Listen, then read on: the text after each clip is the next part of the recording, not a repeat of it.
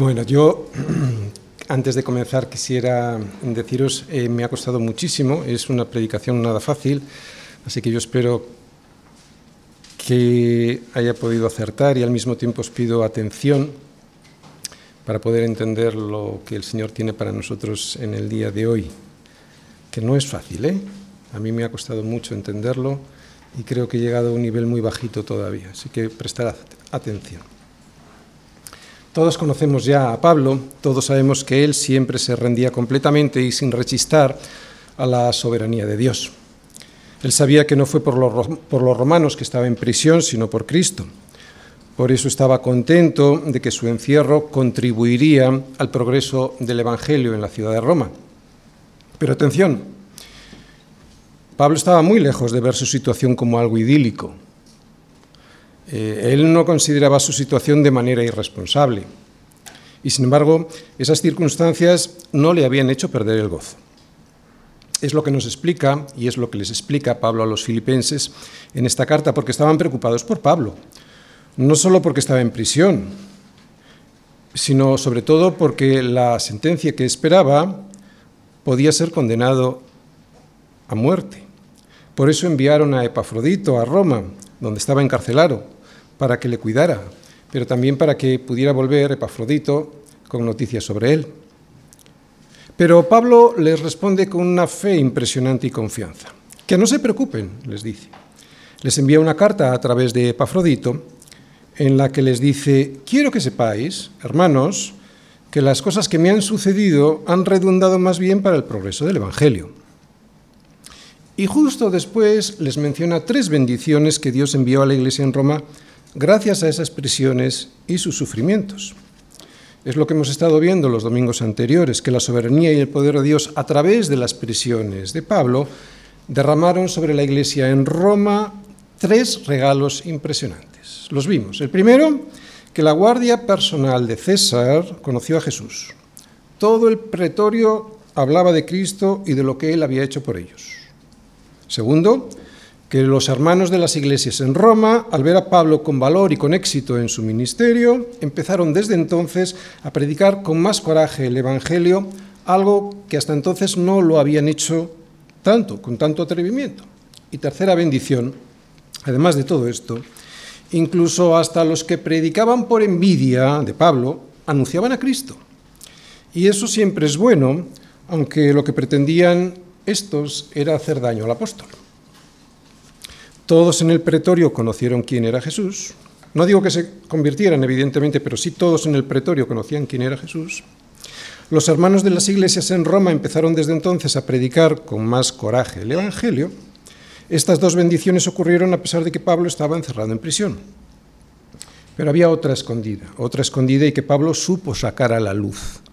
Que, otro lo que, que la otra lo hubiera dejado como lo que en principio parecía como una maldición, pero él la supo sacar y la convirtió en una bendición. Y es que, por si esto no fuera suficiente, andaban por ahí algunos que iban predicando a Cristo por envidia y contienda, por contención, no sinceramente, pensando en añadir aflicción a las prisiones de Pablo. Pablo, en vez de verse como una víctima de los planes de Dios, se alegró de que Dios, en su soberanía, había hecho que el Evangelio fuese predicado a través incluso de estas personas cuyas intenciones no eran las correctas.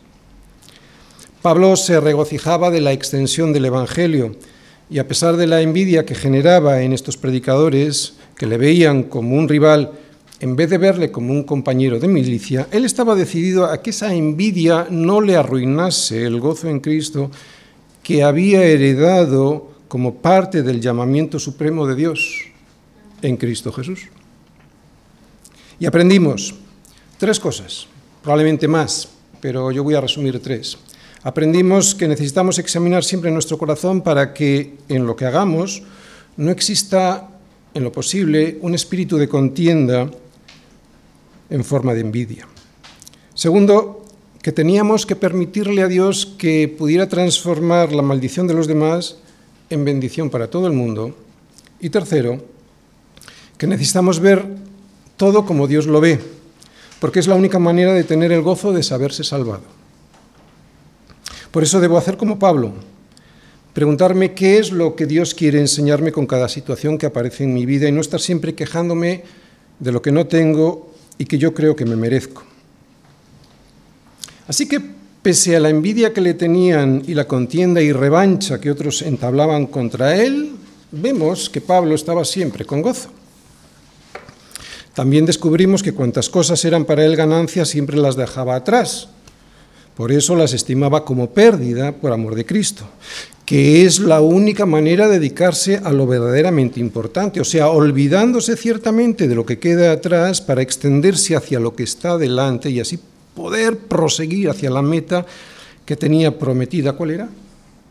Al premio del supremo llamamiento de Dios en Cristo Jesús que es gozar por siempre con Él en la eternidad. Tenemos que tener nuestra vista puesta ahí. Y es que no podemos olvidarnos del precio que tenemos en los cielos. El Señor quiere que nos acordemos de sus promesas. Por eso nos lo recuerda a cada paso en las Escrituras, ese premio del llamamiento supremo de Dios en Cristo Jesús. Y lo hace porque sabe que si no nos desanimemos, nos desanimamos. No te desanimes. Es lo que quiere el diablo, que te desanimes para que no prosigas hacia la meta. Es muy dura esta vida. Eh, es duro también caminar, el caminar cristiano sin la motivación de recordar quiénes somos. No puedes caminar como un cristiano sin la motivación de saber quién eres. ¿Quién eres? Eres un hijo de Dios, sí, pero heredero de una promesa en los cielos. Claro. No permitas que el diablo te, te quite el gozo del supremo llamamiento regalado por Dios a sus hijos. Pablo lo sabe y por eso va a seguir insistiendo en el mismo tema para que los filipenses no pierdan la perspectiva correcta de su llamado y de esa manera sigan con gozo en sus vidas aquí. Es lo que vamos a, ver también hoy. Vamos a ver que Pablo tenía algún motivo más para estar con gozo, algún motivo más que estos tres que ya hemos visto en semanas anteriores. Que tenía otros motivos para regocijarse mientras iba caminando, mirando al frente, mirando al frente sin despistarse de lo verdaderamente importante. O sea, que tenía motivos, más motivos, para asir aquello para lo cual también fue asido por Cristo Jesús.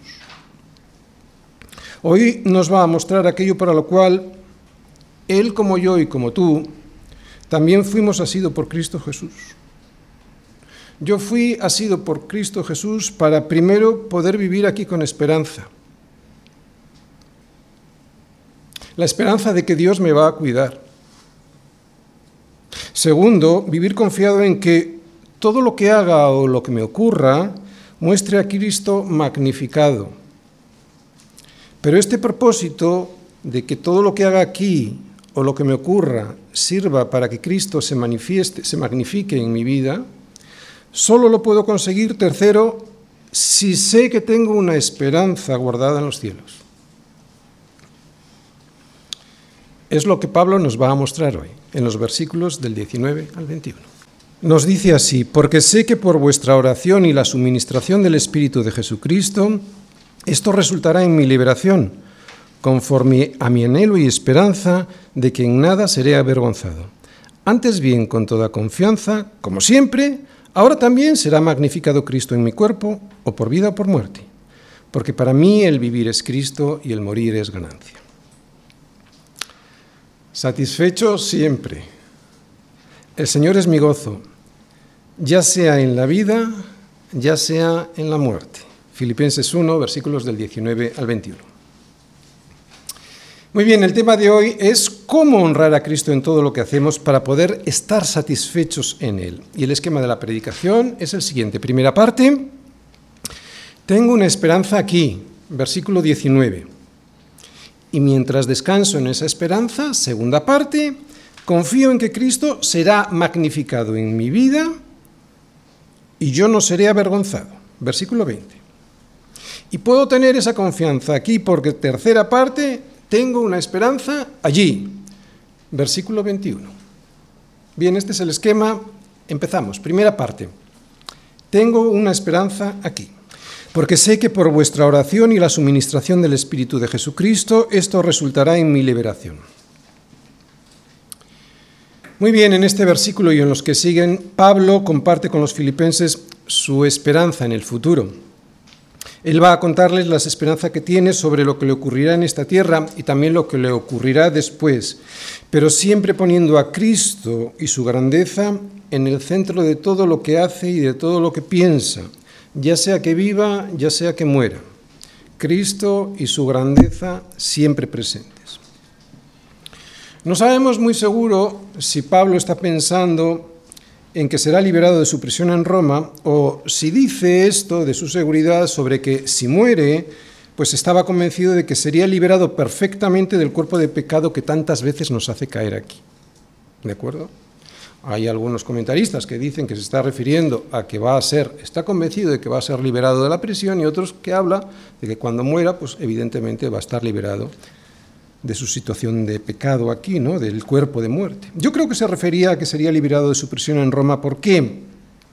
Pues porque en los versículos 24 y 25 les dice, pero quedar en la carne es más necesario por causa de vosotros, y confiado en esto sé que quedaré que aún permaneceré con vosotros para vuestro provecho y gozo en la fe.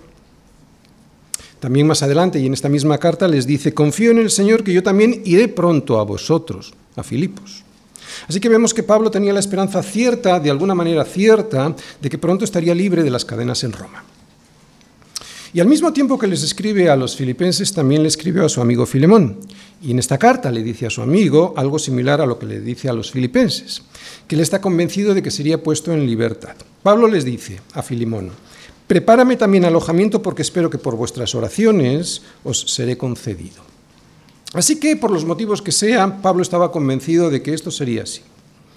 No creo que Pablo basara esta esperanza en falsas expectativas, espiritualizando su puesta en libertad. Pablo no era un espiritualoide, no era así. Creo más bien que había algunos indicios a su alrededor que apuntaban en esta dirección. Primero porque la acusación a Pablo no solo era falsa, es que además no había nadie que apoyara esa denuncia. Ningún judío de los que le habían presentado cargos contra él en Jerusalén se habían presentado luego en Roma para sostener semejante acusación de traición al imperio. Y claro, cuando tú en un juicio no tienes nadie quien te acuse, pues difícilmente puede prosperar, ¿verdad? Además, todos en el pretorio sabían por qué estaba encadenado. El motivo era Cristo.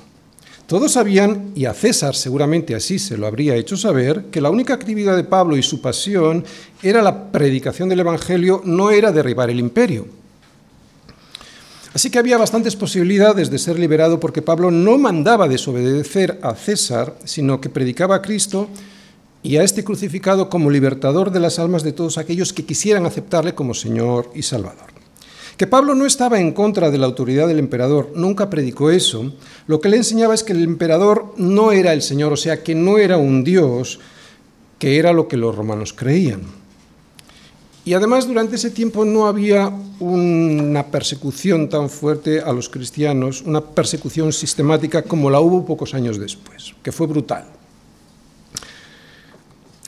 Los judíos manipularon este mensaje el mensaje de Pablo para hacer ver a los romanos que quería subvertir el orden en el imperio a través del anuncio de que había otro señor por encima de César.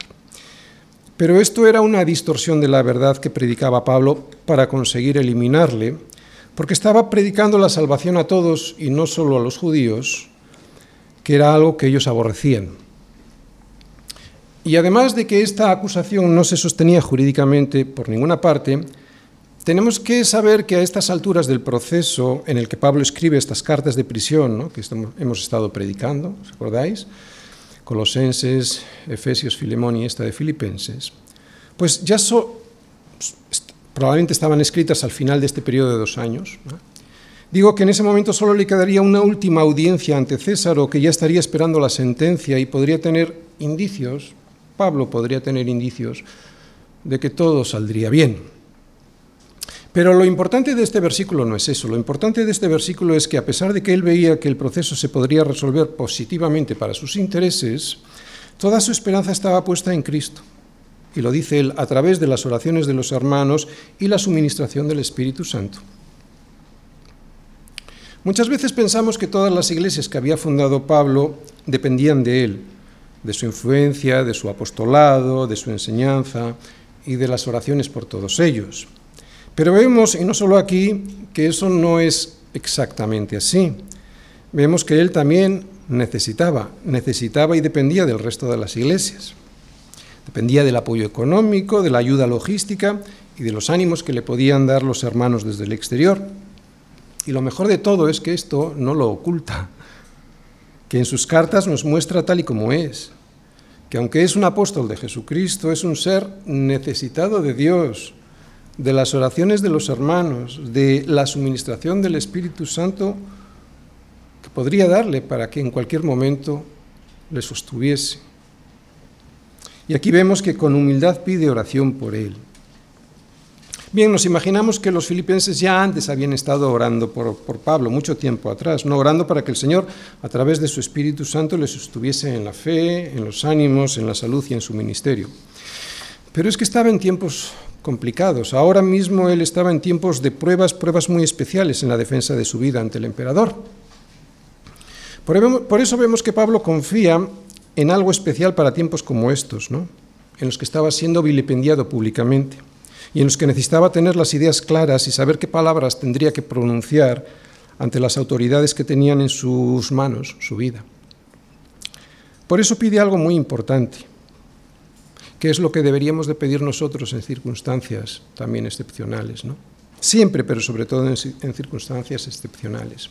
Y lo que pide es la suministración del Espíritu de Jesucristo, y él sabe que esto es lo que resultará en su liberación.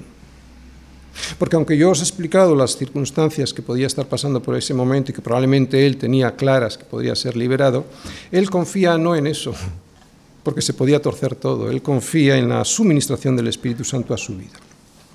Este sostén del Espíritu Santo, esta suministración de la gracia de Dios, es la que Pablo solicita ahora.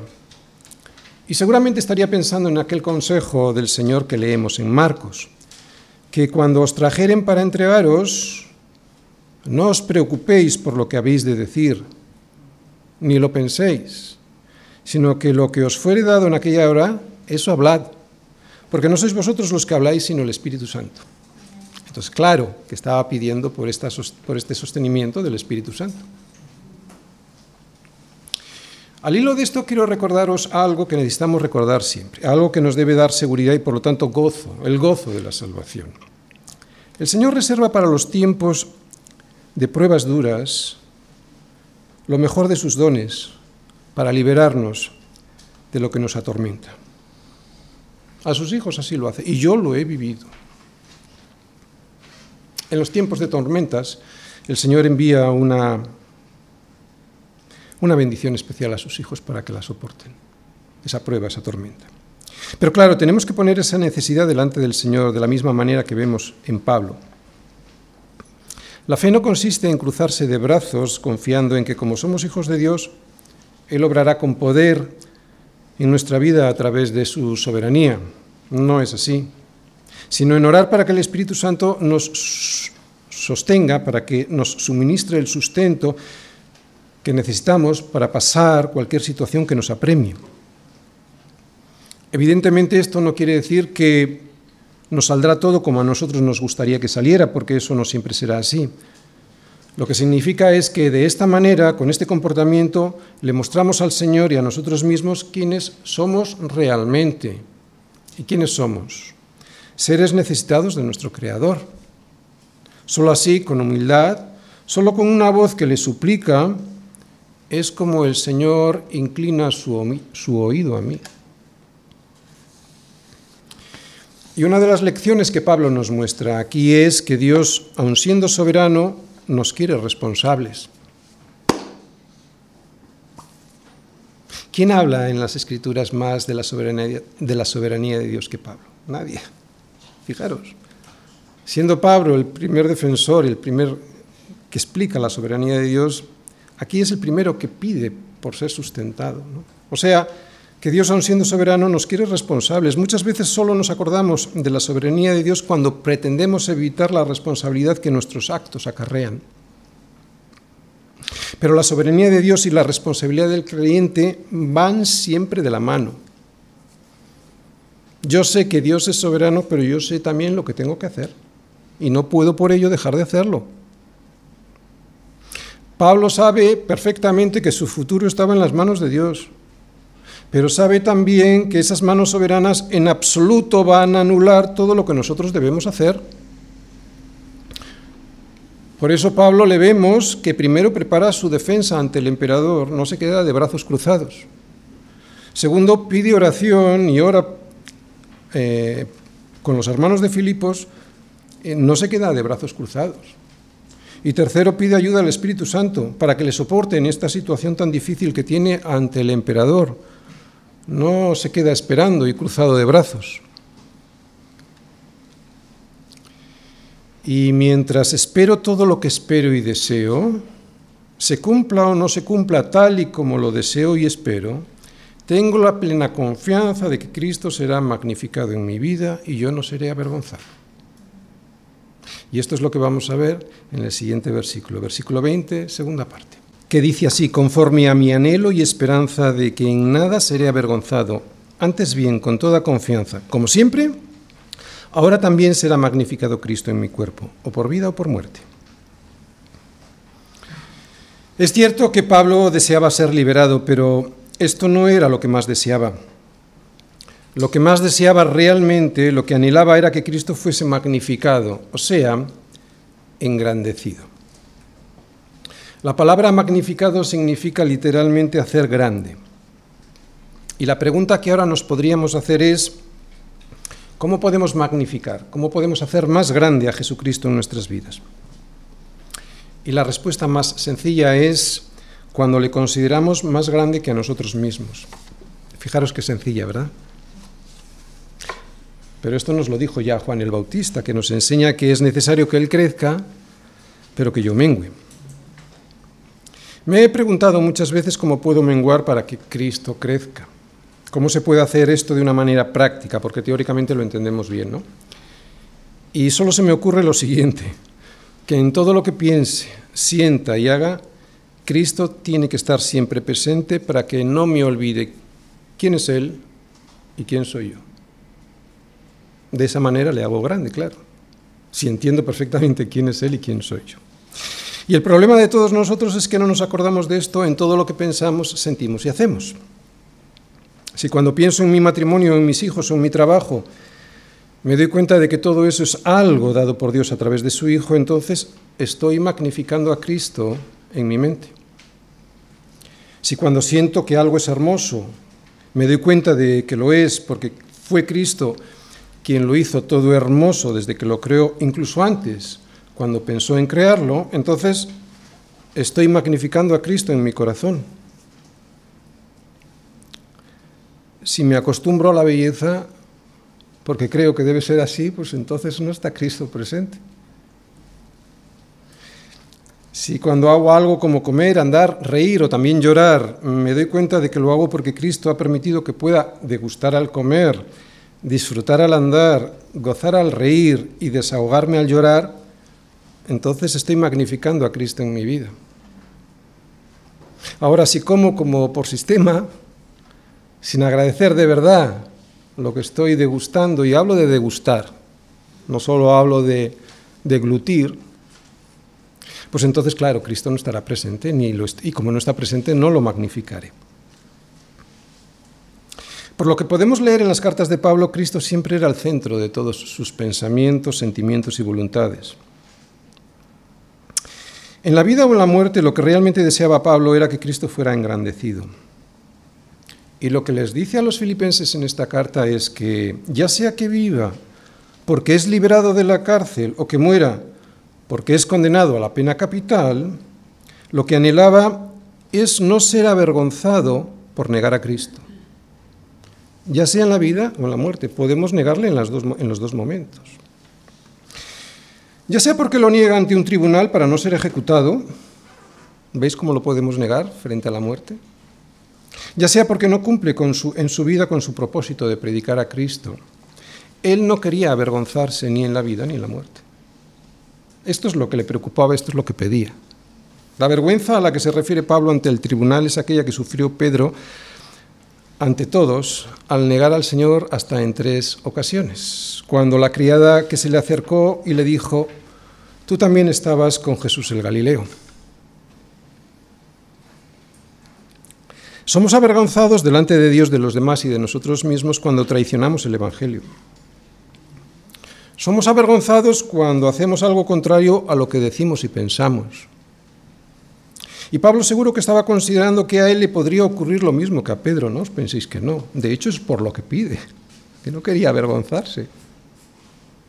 Digo que Pedro, Pablo muy probablemente estaba considerando que a él le podría ocurrir lo mismo que a Pedro si negaba a Jesús ante el tribunal que le podría exigir negar el señorío de Cristo para que confesase a César como el Señor al cual rendir culto. Por eso dice que tiene la esperanza de no hacerlo, de no hacerlo como siempre lo había hecho, que lo había hecho bien. Como siempre había defendido con confianza el nombre de Jesús ante cualquier situación. Lo dice con humildad. ¿Y por qué lo dice con humildad? Porque lo dice solicitando el sostén del Espíritu Santo porque sabe que podía fracasar en aquello que siempre había sostenido sin avergonzarse. Nunca sabemos el momento en el que podemos caer porque para estas cosas ¿quién es suficiente? Por eso siempre necesitamos acudir al Espíritu Santo para ser sostenidos. Pablo lo sabía mejor que nadie, por eso no quería verse, no quería verse avergonzado negando a Jesús, porque si llegara a hacerlo, ya no tendría razones para vivir. Y yo creo que tú también. Si nosotros lo pensamos bien, también nos pasaría lo mismo. Un verdadero hijo de Dios cuando piensa que en la vida puede llegar un momento en que va a negar a Jesucristo permanentemente, lo que le viene a la mente es desolación y tristeza. Un verdadero hijo de Dios sabe, lo sabe ciertamente, al igual que lo sabía Pablo aquí, que si negamos al Señor como Pedro frente a la criada, la vida se acaba. Y ya solo nos queda arrastrarnos por las esquinas y llorar amargamente. Lo sabemos. Por eso Pablo no quería llegar ahí y pedía oración y pedía sostenimiento del Espíritu Santo para poder seguir magnificando a Cristo en su cuerpo, o por vida o por muerte. Y como ya hemos dicho, el motivo para no avergonzar el Evangelio era que en su vida Cristo era el todo. Él ya se lo había escrito a los Gálatas, que con Cristo estaba juntamente crucificado, que ya no vivía Él, sino que vivía Cristo en Él. Y lo que ahora vivía en la carne, en realidad lo vivía en la fe en el Hijo de Dios. O sea, que ya fuera aquí o allí, ya fuera en esta tierra o cuando estuviese delante del Señor, Él tenía puestas sus esperanzas en el premio del supremo llamamiento de Dios en Cristo Jesús que es lo que vamos a ver en el versículo 21, tercera parte. Porque para mí el vivir es Cristo y el morir es ganancia. Pablo tiene la esperanza de no ser avergonzado, pero sabe que la presión de un tribunal que tiene su vida en sus manos puede tener sobre él una, una gran influencia. Y para que esto no ocurriera, le pide valor al Espíritu Santo. Pablo no quiere negar a su Señor en un juicio en el que, aunque parece que se está resolviendo a su favor, nunca se sabe lo que finalmente puede llegar a ocurrir. Pablo es enormemente honesto delante de Dios y de los demás. No se engaña a sí mismo y tampoco pretende hacerlo con ninguno de los que le escuchan en esta carta. Él sabe que hay algo más importante que la vida misma, y eso es lo que dice aquí, que para él vivir es Cristo y el morir es ganancia. Pero hay algo muy importante en esta declaración que la hace válida, y quiero que prestes atención. Vuelvo a repetirlo. Hay algo muy importante en esta declaración que la hace válida, válida. El morir es ganancia allí solo con una condición previa. Si aquí el vivir es Cristo. Si aquí no vive para Cristo, sino para Él y sus deleites, no podrá decir que el morir es ganancia. Esta declaración, porque para mí el vivir es Cristo y el morir es ganancia, es una de las más poderosas de la Biblia pero también es una de las más difíciles de entender, porque para entenderla primero hay que experimentarla. Se puede predicar sobre esto, pero nunca se podrá llegar a entender en su profundidad si antes uno no ha muerto de verdad a todo lo que este mundo le puede ofrecer. Esta declaración, porque para mí el vivir es Cristo y el morir es ganancia, solo la puede entender alguien que previamente estima todas las cosas como pérdida por la excelencia del conocimiento de Cristo Jesús, el Señor, por amor del cual uno lo pierde todo y lo tiene por basura, por basura, por basura, por basura, para ganar a Cristo. La mayoría de los jóvenes no pueden entender esto porque todos tienen delante de sí tantas cosas que no se quieren perder, que es muy difícil para ellos tenerlas por basura. Les pasa lo mismo, a los adultos que no son creyentes. Solo a algunos, con años de servicio al Señor, pueden llegar a considerar todas las cosas que tienen y las que pueden llegar a tener como basura. Y las traducciones que tenemos de esta palabra basura, en todas las versiones que yo conozco en español, son bastante discretas. Y es que lo que realmente significa esta palabra en el original griego es lo que evacúas cuando vas al baño. Así que la palabra griega de la que aquí estamos hablando es skubalón, y escúbalón, para entendernos y seguir siendo finos, la podríamos traducir como excremento. Por lo tanto, Solo alguien que estima como excremento todo lo que en este mundo tiene y puede llegar a tener, será alguien que puede llegar a estimar a Cristo como Cristo debe ser estimado.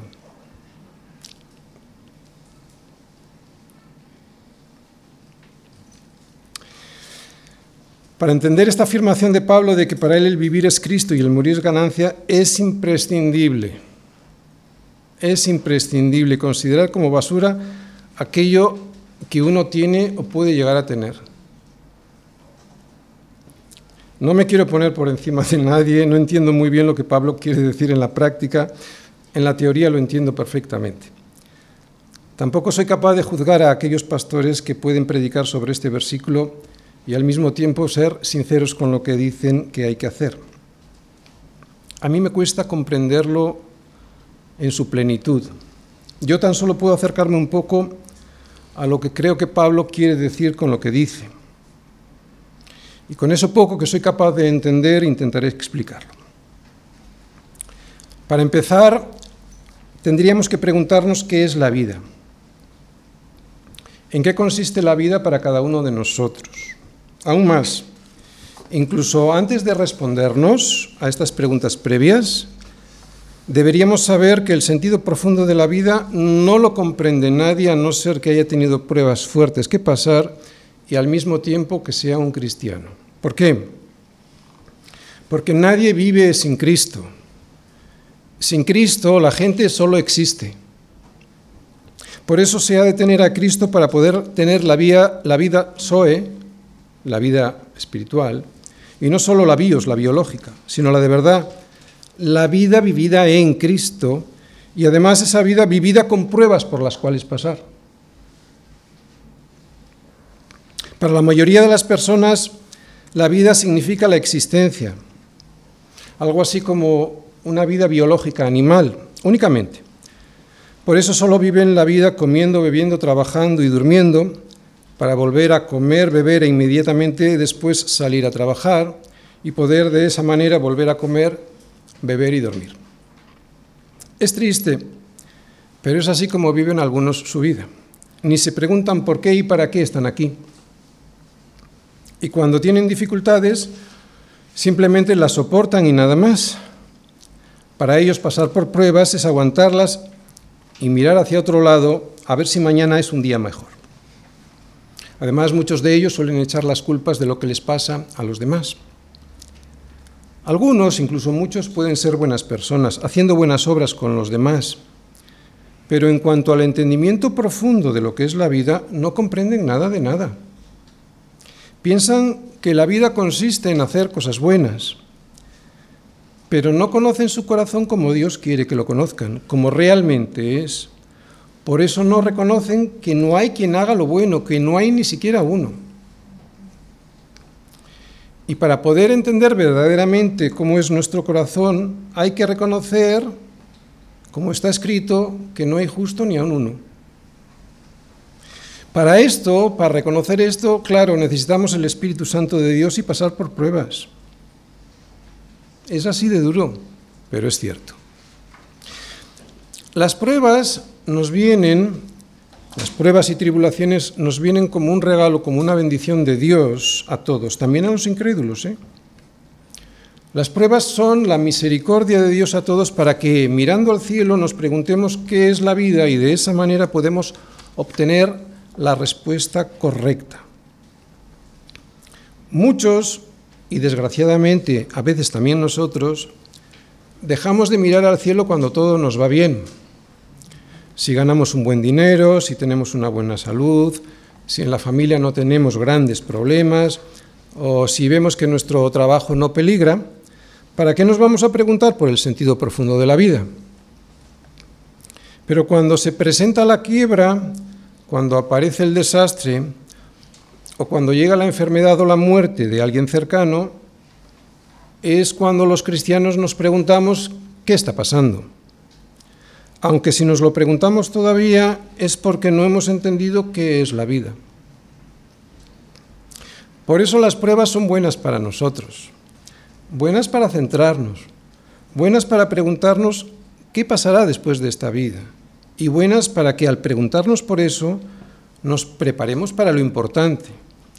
Porque ¿qué aprovechará al hombre si ganare todo el mundo y perdiere su alma? Las pruebas también nos hacen comprender mejor nuestro alma y por lo tanto nos ayudan a ver nuestro pecado y nuestra debilidad y nuestra incapacidad para solucionar ese pecado y esa debilidad. Y precisamente por todo esto las pruebas nos llevan de vuelta a casa para que allí el Padre nos muestre de verdad la vida, nos vista y calce de nuevo y para que deseemos conocerle mejor de lo que le conocíamos. Si después de una prueba no te ocurre esto, o sea que no le conoces mejor de lo que le conocías, como dice Job, entonces no has aprovechado para nada la prueba. Esto es de verdad la vida. La vida es, la vida de verdad por lo menos, es un proceso de santificación en el que vamos descubriendo quién es Dios y quiénes somos nosotros. Y en ese proceso algunos desertan o se frustran. No tiene que ser así. ¿Por qué? Porque tenían unas expectativas que no se cumplieron. ¿Dónde venía eso en las escrituras que se tenía que cumplir? Por eso decía antes que para los jóvenes es muy difícil que lleguen a entender lo que Pablo dice aquí, que para él el vivir es Cristo y el morir es ganancia. ¿Por qué? Pues porque no han tenido tanto tiempo como nosotros para ser disciplinados. Porque para darle el sentido profundo a la vida, para entenderla de verdad, antes hay que reconocer y aceptar que el Señor al que ama disciplina, que el Señor azota a todo el que recibe por hijo. Primero reconocerlo pero además aceptarlo porque lo puedes entender, pero no aceptarlo en tu corazón. ¿no? Es duro, pero es cierto, como la vida misma.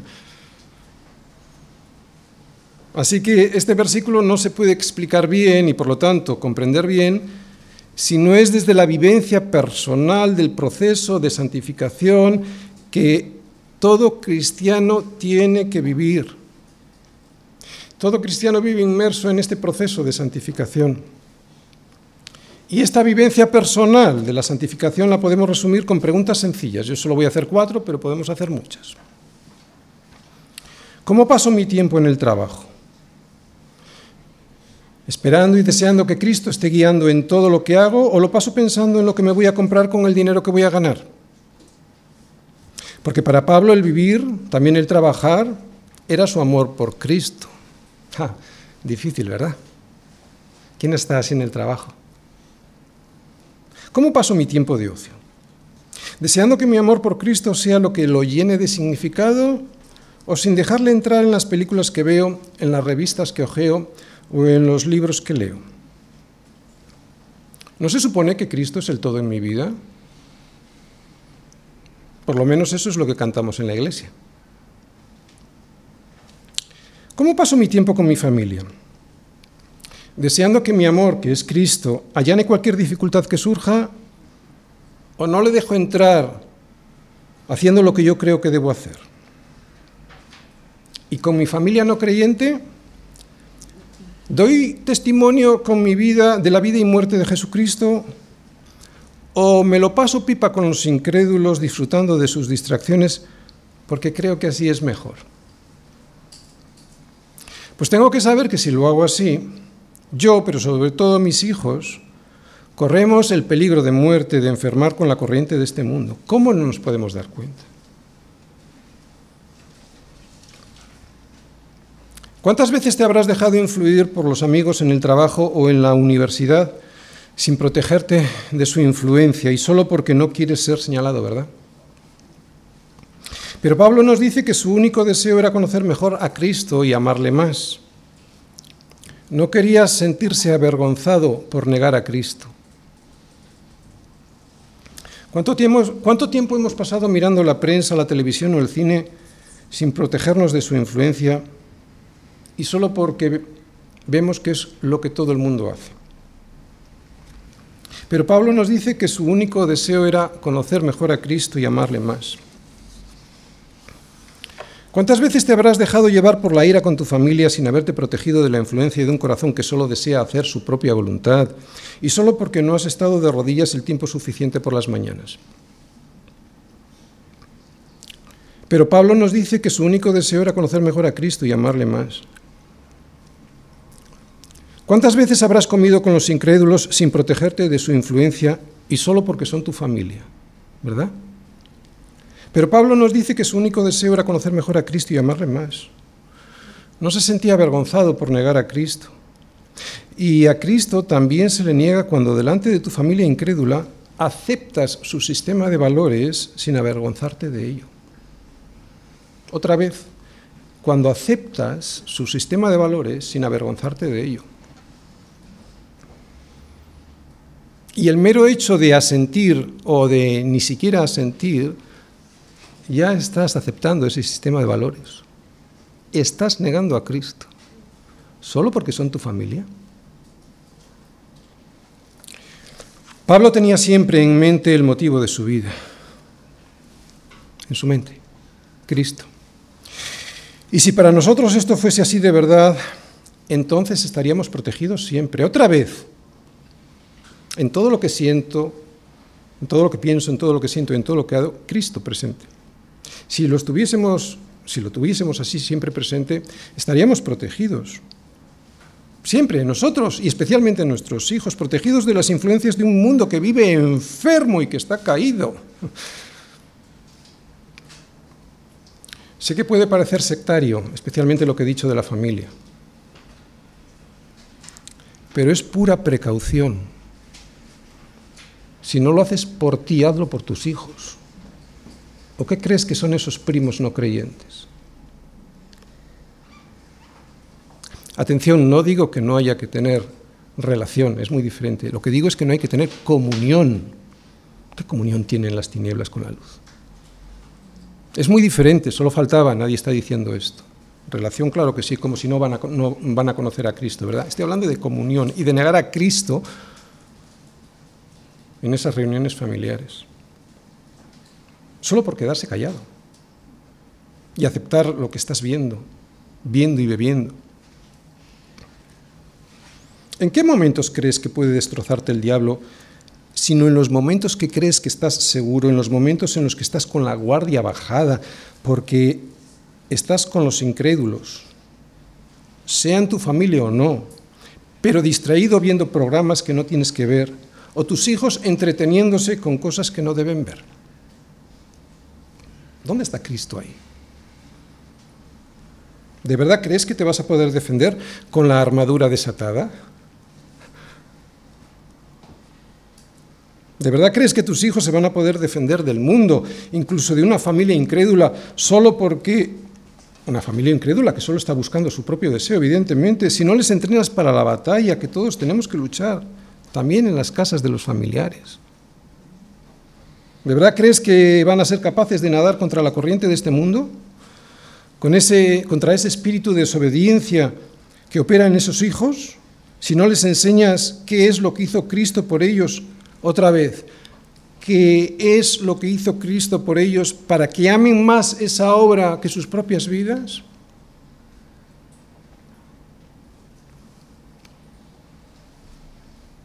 Esa es la única manera de que aborrezcan la comunión, otra vez, la comunión con los incrédulos. ¿Por qué crees que tú aborreces la comunión? No digo la relación con los incrédulos, otra vez, tenemos que tener relación con ellos. ¿Por qué crees que aborreces la comunión con ellos? Porque no tienes nada que ver. ¿Cómo pueden hacer tus hijos si no les enseñas eso, verdad? Solo estaremos protegidos el día que podamos decir y decir de verdad que para mí el vivir es Cristo y el morir es ganancia.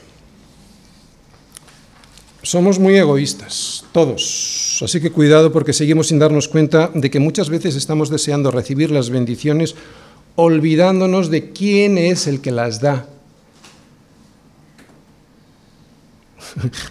y Pablo aquí tiene presente constantemente en su mente a Cristo. Muchas veces más de las que nos imaginamos e incluso las veces que creemos que estamos siendo piadosos, Estamos pensando más en recibir bendiciones que en el Señor que las concede. Y el motivo es porque muchas veces el objeto de nuestro amor está puesto en las cosas de este mundo en vez de en aquel que creó todas las cosas de este mundo. ¿Dónde está nuestro corazón? Porque ese es el problema.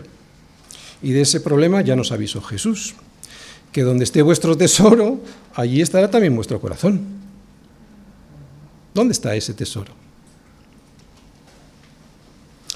La satisfacción en este mundo no está en los momentos puntuales cuando todo marcha bien. La satisfacción en este mundo está en el otro, en el otro mundo, en el reino que se ha acercado. Es lo que advertía Juan el Bautista cuando predicaba en el desierto de Judea. Decía, arrepentíos porque el reino de los cielos se ha acercado y el reino era Jesús. Para Pablo, y para algunos cristianos que han entendido el sentido profundo de la vida, para cualquiera de ellos, Cristo es su vida y su vida es Cristo. Cualquiera de ellos sabe que nadie vive sin Cristo, que sin Cristo la gente solo existe. Y para que nuestra vida sea Cristo necesitamos protegernos de lo que este mundo nos ofrece las aguas estancadas y envenenadas que enferman nuestras barrigas hasta hacernos morir. Y así está el mundo, enfermo hasta la muerte y siempre con sed. Necesitamos detectar primero y rechazar después, después ese agua contaminada. Solo el que bebiere el agua que Jesús le quiere dar no tendrá sed jamás, sino que ese agua será en él una fuente de agua que saltará que saltará, o sea, no un estanque de aguas podridas del sistema de valores de este mundo, sino una fuente que saltará para vida eterna. Es lo que Pablo nos enseña. Termino. Satisfecho siempre. El Señor es mi gozo, ya sea en la vida, ya sea en la muerte. Así era el título y el subtítulo de la predicación de hoy. Y así empezaba pero la verdad es que no sé cómo terminarla. Me ha costado muchísimo, así que solo os diré lo siguiente.